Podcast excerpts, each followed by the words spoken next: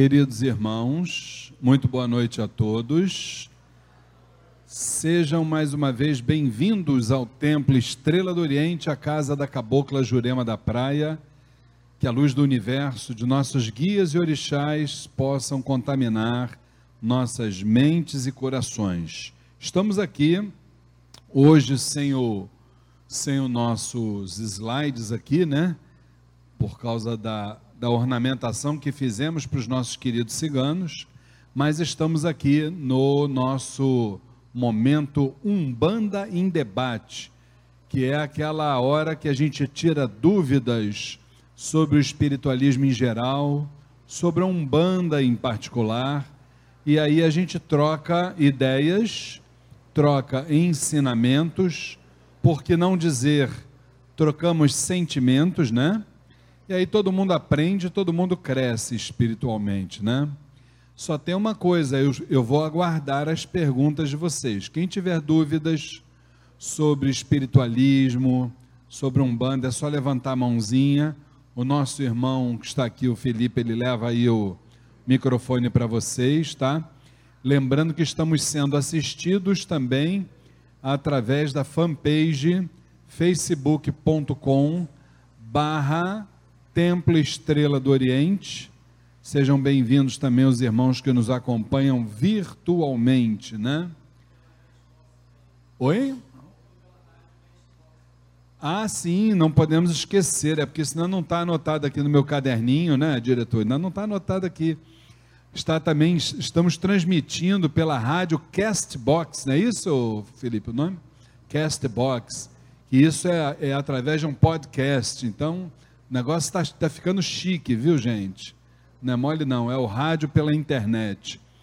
Bom, alguém tem dúvidas? Alguém quer fazer alguma pergunta? É só levantar a mãozinha.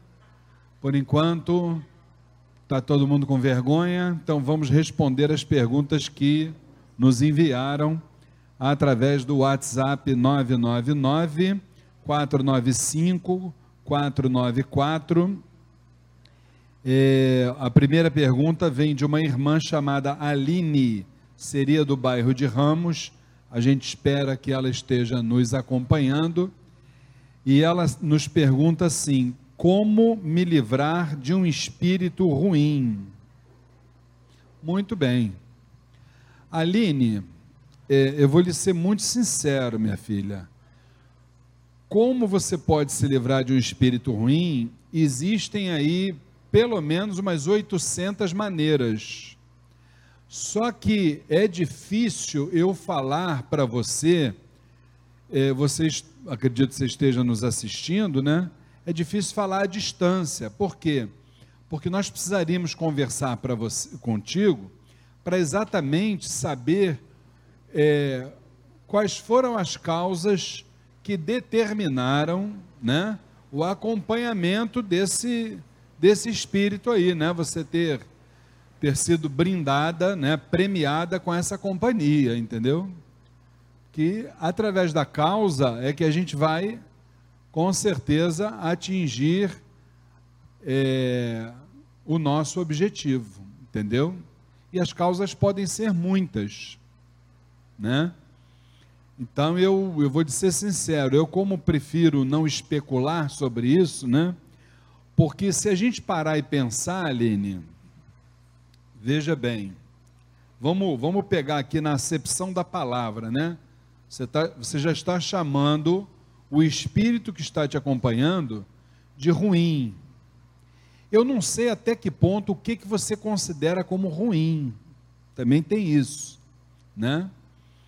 É, se a gente tirar é, como, como lição uma frase que quem dizia era Chico Xavier na sua última encarnação, ele dizia assim: Eu não gosto quando na minha vida tudo está correndo bem, porque eu não aprendo nada. Então, Chico gostava quando a chapa esquentava na vida dele, entendeu? Aí sim é que ele crescia espiritualmente. Para você ver a diferença, né, do olhar, do pensamento de uma pessoa que realmente, né, tem um grau de evolução bem, bem interessante, né? O grande problema, Aline, é que nós, seres humanos, de uma forma geral, a grande maioria, nós temos uma forma de proceder que é assim: se a nossa vida ela não estiver correndo assim, ó, de forma linear, aí parece que o mundo acabou, entendeu? Então, volto a dizer, nós estamos aqui conjecturando, né, sobre o que você falou, né? Às vezes esse espírito que você está dizendo na pergunta como ruim, ele é o seu principal professor. Tem isso também. Porque é ele que está te ensinando muitas vezes, volta a dizer, estamos especulando, né? Eu não sei qual é o caso, né? Às vezes ele está te ensinando, por exemplo, tudo, tudo é exemplo, né? Ele está te, tá te ensinando a você sair do, por exemplo, do sofá da zona de conforto, que a gente tá, sabe que o ser humano também é muito assim, né? Se deixar o ser humano, fica a vida toda assim, olha, de braços cruzados, a vida passando na frente dele, e ele não sai daquele sofá ali. Então, muitas vezes, é, é, é necessário né, que esses espíritos que você chama aí muitas vezes de ruim, eles te dêem assim umas catucadas para a gente poder acordar para a vida. Então, tudo isso que eu falei aqui é especulação, Aline. Depende realmente você vir conversar com a gente.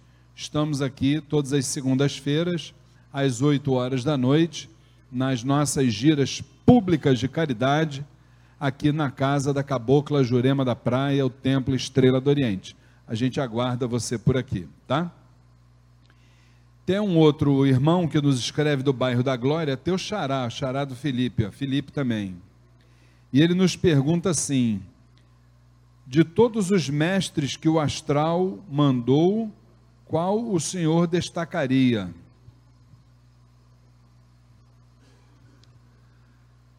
Pergunta bem, bem filosófica, né, Felipe? Espero também que você esteja nos, nos, nos assistindo.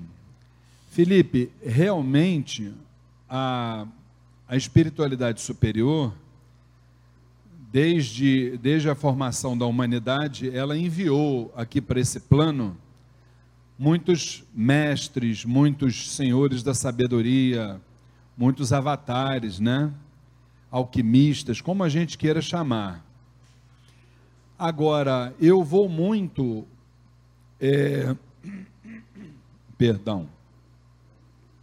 Eu vou muito pela opinião que, uma ocasião, ouvi de, de uma entidade incorporada, um preto velho, que nos disse o seguinte sobre isso.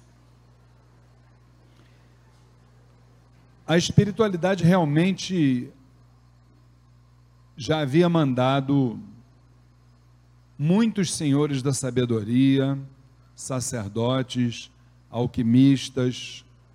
Só que Zambi Maior, ou Deus, como a gente queira chamar, do alto da grandeza de sua vibração, ele reparou uma coisa muito importante: que todos esses esses sábios que ele mandou para cá, até hoje na terra, eles falavam para um determinado grupo, para uma determinada confraria, para uma rede, para um grupo de pessoas. Então, quando Deus observou isso, o que, que ele fez?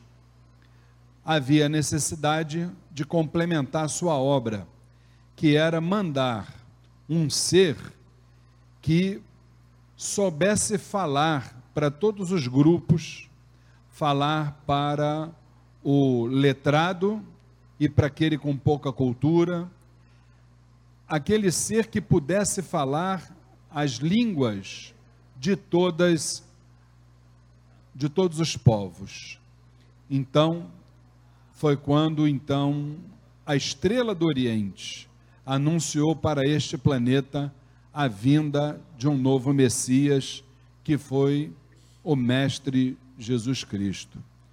Então, é, foi realmente, na nossa opinião, embora nós saibamos embora aqui no templo Estrela do Oriente nós tenhamos, nós tenhamos, perdão, nós tenhamos a possibilidade e temos feito isso com muita frequência de estudar sobre muitos sábios, sobre muitos mestres, sobre muitos alquimistas, indiscutivelmente o maior avatar ainda foi Jesus Cristo, na nossa opinião, tá? Com todo o respeito que os outros nos merecem, volto a dizer, estudamos todos eles, mas Jesus realmente reuniu essa qualidade que nós utilizamos muito na Umbanda. A Umbanda, ela, principalmente para quem está de frente para um trabalho como somos nós, para quem orienta, para os orientadores espirituais, o mandamento número um é exatamente ter uma didática, uma linguagem onde as pessoas possam compreender, onde a mensagem possa chegar, primeiro aos ouvidos do corpo e depois aos ouvidos do espírito. Então, é, eu acho que até nisso a Umbanda se assemelha muito, ou as Umbandas, né? Se assemelham muito ao mestre Nazareno, tá? Meu irmão Felipe. Gente, até agora não vi ninguém fazer perguntas hoje. Quem tiver dúvidas é só levantar. Cadê o Felipe com Felipe, olha lá, tem o nosso irmão lá atrás, levantou a mãozinha dele lá. Isso. Lá atrás do lado esquerdo. Nós ainda temos duas perguntas aqui da semana passada. Boa noite. Boa, boa noite. noite. Qual é o seu nome? Meu nome é Edson. Edson. Isso. Diga, Edson. É, eu gostaria uma explicação sua, né, pela sua experiência de vida, pela sua experiência dentro da, da nossa religião, se existe uma explicação dentro desse momento conturbado na política brasileira, se isso também envolve uma, um momento complicado na espiritualidade dessas pessoas que estão em comando desse país e se, dentro da sua visão religiosa, nós podemos passar com um pouco de tranquilidade por esse momento um pouco crítico que a gente vive no nosso país. Obrigado aí pela oportunidade. Desculpe, seu nome é? Edson, o mesmo nome do Pelé. Edson. Isso. Desculpe que eu estou com meu problema de HD, aí eu esqueço. Querido, deixa eu te falar. De vez em quando cai uma pergunta dessa para nós. O que os espíritos têm nos dito que é, não é só aqui no nosso país, tá? Mas no planeta de uma forma geral, principalmente quem quem é sensitivo, quem está conectado com a parte espiritual, a gente sente que nós estamos realmente, é, eu digo a gente, principalmente os países que ainda não acordaram para a transformação que a espiritualidade há anos está nos propondo, veja bem, propondo. Espiritualidade não obriga ninguém a nada. Nós temos sempre o nosso livre-arbítrio. A única coisa que nós não temos, ou seja, o plantio é sempre opcional.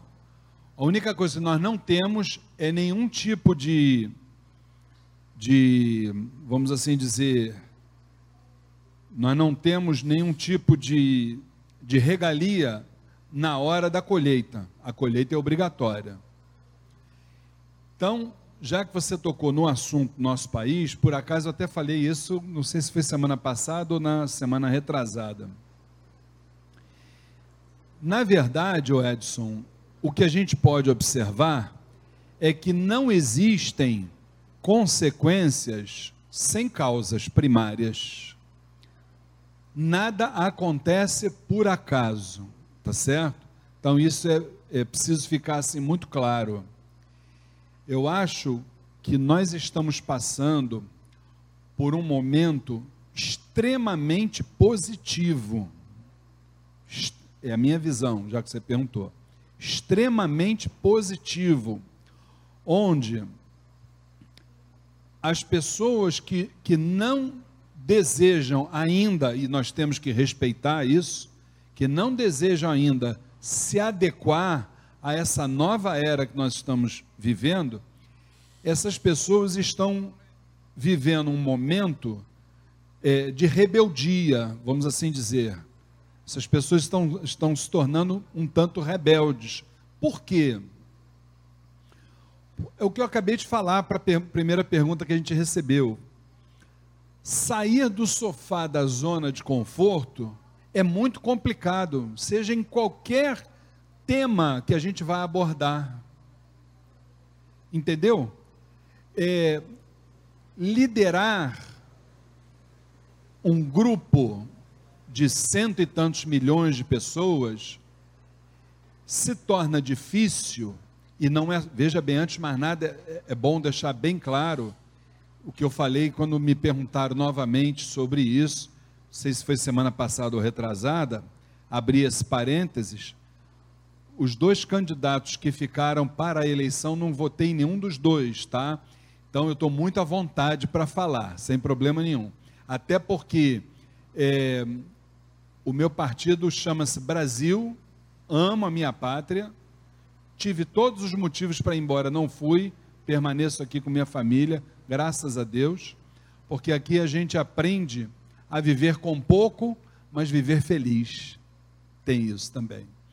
Então, acho que liderar um país é, sem pensar na primeira pessoa do plural e pensando exclusivamente na primeira pessoa, perdão, na primeira pessoa do singular e pensando exclusivamente na primeira pessoa do plural, se isso acontecesse, o que, que eu estou querendo dizer?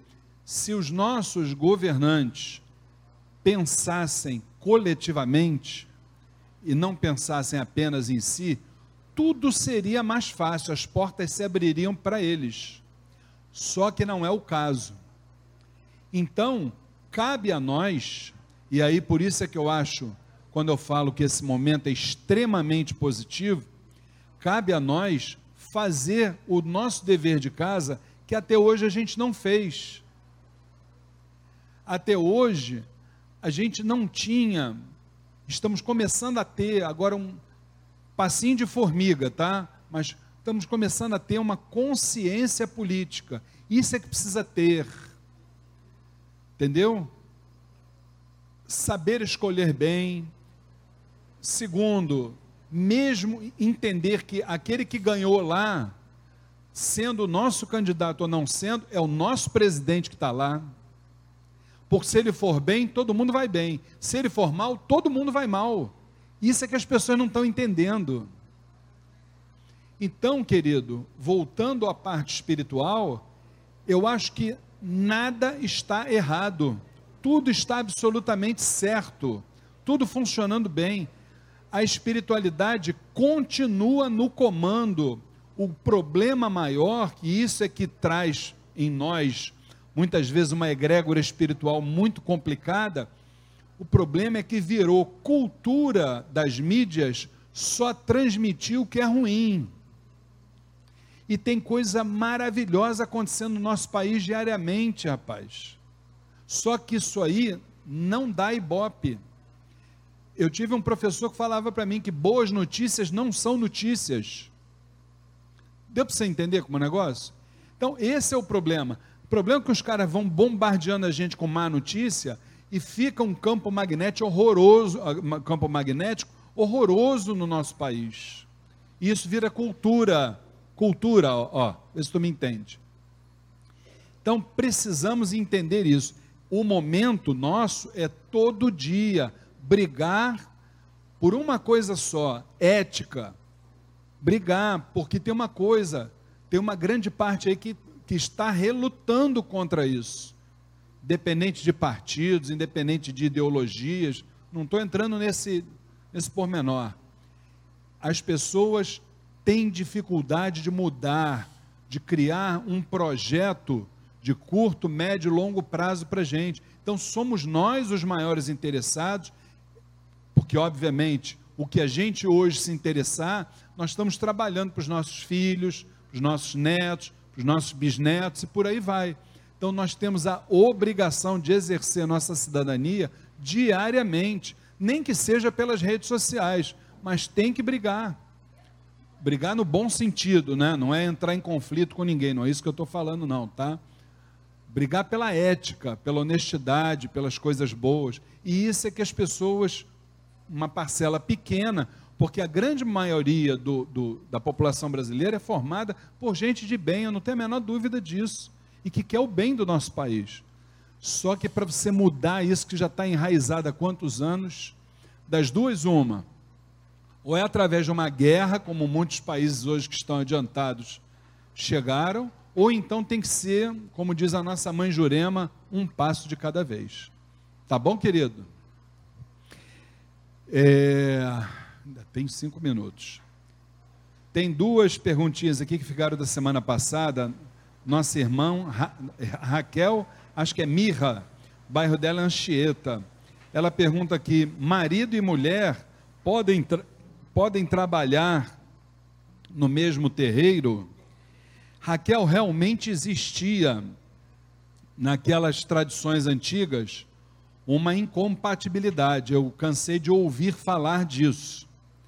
Agora, eu acho que homem e mulher, marido e mulher, homem e homem, mulher e mulher, não importa que tipo de casal é, eu acho que pode trabalhar juntos sim, sem qualquer problema. Quantos aqui dentro da nossa casa que trabalham juntos? A única coisa que eu eu alerto né, que a nossa, a nossa posição como, como dirigentes espirituais precisa sempre alertar, orientar, é o seguinte: é, se a, o casal souber separar o que é a parte espiritual do que é a sua vida conjugal e não misturar isso aí dentro do terreiro, tudo bem.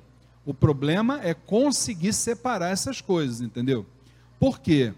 Porque tá tudo maravilhoso enquanto a gente se ama, beijo para cá, beijo para lá e tal. E quando acaba? E os dois estão dentro da mesma do mesmo teto espiritual. Aí é que a porca torce o rabo, né, gente? Porque aí um já vai olhar para o outro com uma cara feia, aí já vem aquelas vibrações, é, uma contrastando com a outra. Entendeu? E isso não é bom para o nosso coletivo. Então, volto a dizer: homem, mulher, homem, homem, mulher com mulher, não, não importa. Podem trabalhar juntos no mesmo terreiro? Devem. Desde que saibam separar a vida conjugal com o mandato mediúnico que está sendo exercido aqui dentro da casa, entendeu? Tá bom? E o último, a pergunta do irmão Antônio ele seria de Alcântara. Espero que esteja nos ouvindo aqui pela, e nos assistindo pela fanpage facebook.com barra Templo Estrela do Oriente, também pelo nosso podcast aí, que é o Castbox, não é isso, Felipe? Estou bom de cabeça, hein, Felipe? O Antônio nos pergunta o seguinte: se eu poderia falar alguma coisa sobre o cigano Pablo do Oriente. Antônio, deixa eu te explicar uma coisa de vez em quando, a gente recebe umas perguntas sobre, sobre dessa forma, né? Ah, Luiz, me fala sobre a pombagira tal, sobre o caboclo tal, no seu caso aqui, sobre o cigano Pablo do Oriente. Veja bem, meu irmão Antônio, é, segundo a obra Pluralidade dos Mundos Habitados, essa obra é do grande Camille Flammarion, uma falange, ela é formada por cerca de 400 mil espíritos atuando em multiplicidade. Assim sendo, meu irmão, quando você se refere a, você falou aqui, cigano Pablo do Oriente, isso na verdade é uma falange com 400 mil espíritos e que recebem a denominação do guia-chefe. É como se fosse, para a gente poder entender, fazendo uma analogia, é como se fosse, vamos supor, um espaço onde ali tem 400 mil espíritos e na frente tem um letreiro ali escrito assim: Cigano Pablo do Oriente. Todos aqueles espíritos trabalham na vibração denominada Cigano Pablo do Oriente. Por que precisa ser desta forma? É importante a gente, a gente pontuar. Vamos supor, você, Antônio, é o médium que trabalha com o cigano Pablo do Oriente. Vamos imaginar que naquele dia da sessão, você, como um ser humano, ainda em formação, você não procedeu direito, você não perdoou o seu irmão, você, sei lá, levou uma fechada ali no trânsito, saltou do carro para brigar com alguém, né? Então, naquele dia da sessão, você fez todas essas, essas, teve essas atitudes que não se coadunam, né? É, no nosso, no nosso mandato mediúnico, o que, que vai acontecer? Você vai chegar no terreiro para trabalhar, o teu padrão vibratório, Antônio, vai estar tá lá embaixo. Você vai estar vibrando assim, ó, muito baixinho. Por quê? Porque você teve pensamentos, palavras ou ações, volto a dizer, que não se coadunam com o astral superior. Aí o que, que vai acontecer? O espírito que vai encostar em você naquela noite, embora venha com o letreiro ali, Cigano Pablo do Oriente, a vibração dele vai estar trabalhando junto com a tua, de acordo com a lei de afinidade que essa lei é imutável. Você traz para perto de você o espírito com o qual você está vibrando. Então, em alguns casos, que pode não ser o seu, né? Mas a gente pode estar aí sentado num banquinho dando consulta, dizendo que é o cigano tal, que é o caboclo tal, que é o preto velho tal, e na verdade é o Júlio César que está ali, um espírito obsessor, se fazendo passar uma, por uma entidade. Mas aí a culpa é do obsessor? Não. A culpa é nossa, que não vigiamos os nossos pensamentos, palavras e ações. Por isso é que nós trabalhamos, as, as, a espiritualidade nos diz que nós trabalhamos não com uma entidade, mas com uma falange, que cada vez que você vai trabalhar ali espiritualmente, você tem do seu lado o espírito afim. Sendo desta forma o raciocínio, meu irmão Antônio, eu não tenho como dizer quem é o cigano Pablo do Oriente. Por quê? Porque a entidade, é, a relação que você vai ter com ele, isso vai depender do que você exatamente vibrar. E outra coisa, dentro do desenvolvimento mediúnico, que eu acredito que você esteja, não sei se é o caso, é, ali é que você vai começar a conhecer as características da tua entidade. Não adianta eu começar aqui, ligar o achômetro, ah, eu acho que o cigano Pablo faz isso, faz aquilo, que é tudo, estou viajando na maionese, não é por aí. Isso é uma relação, é um, de foro íntimo seu com a sua entidade. Você que vai saber como é que ela quer, o que, que ela quer de você. Porque o que ela vai pedir a você é aquilo que você tem a compreensão, você tem a capacidade de, de receber. Também tem isso. Também tem isso. Olha, se a gente começar a falar disso, nós vamos a noite toda, tá? Agora, tem aqui um detalhe bem bacana. Você falando aqui, cigano Pablo do Oriente. Eu quero aproveitar esse gancho aqui, dessa palavra Oriente, para fazer um convite, não só a você, Antônio, que eu espero que esteja nos assistindo, como também os irmãos que nos assistem no, na fanpage facebook.com.br Templo Estrela do Oriente e também através do podcast lá no Castbox e os irmãos que estão presencialmente aqui no Templo Estrela do Oriente. Primeiro, o convite para no próximo sábado, às três horas da tarde, nós estaremos ministrando uma palestra aqui, eu mesmo, Luiz Fernando Barros, estarei ministrando uma palestra chamada A Linha do Oriente e Suas Falanges. Então eu vou explicar, entre outras, entre outros tópicos, entre outros temas que nós vamos abordar, por que uma entidade, seja cigano, seja caboclo, seja ibejada, seja o que for, qual a razão dela estar trazendo no seu nome essa denominação Oriente. Por que isso? Por que, que isso acontece? Qual é a finalidade? Qual é o significado dessa palavra junto do nome da entidade? Próximo sábado, às três horas da tarde, palestra gratuita aqui no Templo Estrela do Oriente, a linha do Oriente e suas falanges. E quero também aproveitar a oportunidade para dizer que já estão abertas as inscrições para a 22 segunda turma do curso A Umbanda Sem Fronteiras, que é um curso de doutrina aqui da nossa casa, tem uma abordagem terapêutica e se inicia no próximo 4 de julho, mês 7, hein, gente? Não é mês 6, não. 4 de julho, nós temos no modo presencial e temos no modo à distância. No presencial, as aulas acontecem todas as quintas-feiras, de 8 às 10 da noite, por um período de cinco meses, ao final dos quais os alunos recebem um certificado de participação e, se não estiverem atrelados a nenhum princípio religioso ou filosófico, podem pleitear o ingresso no quadro de médiuns da nossa instituição. E temos também o modo à distância.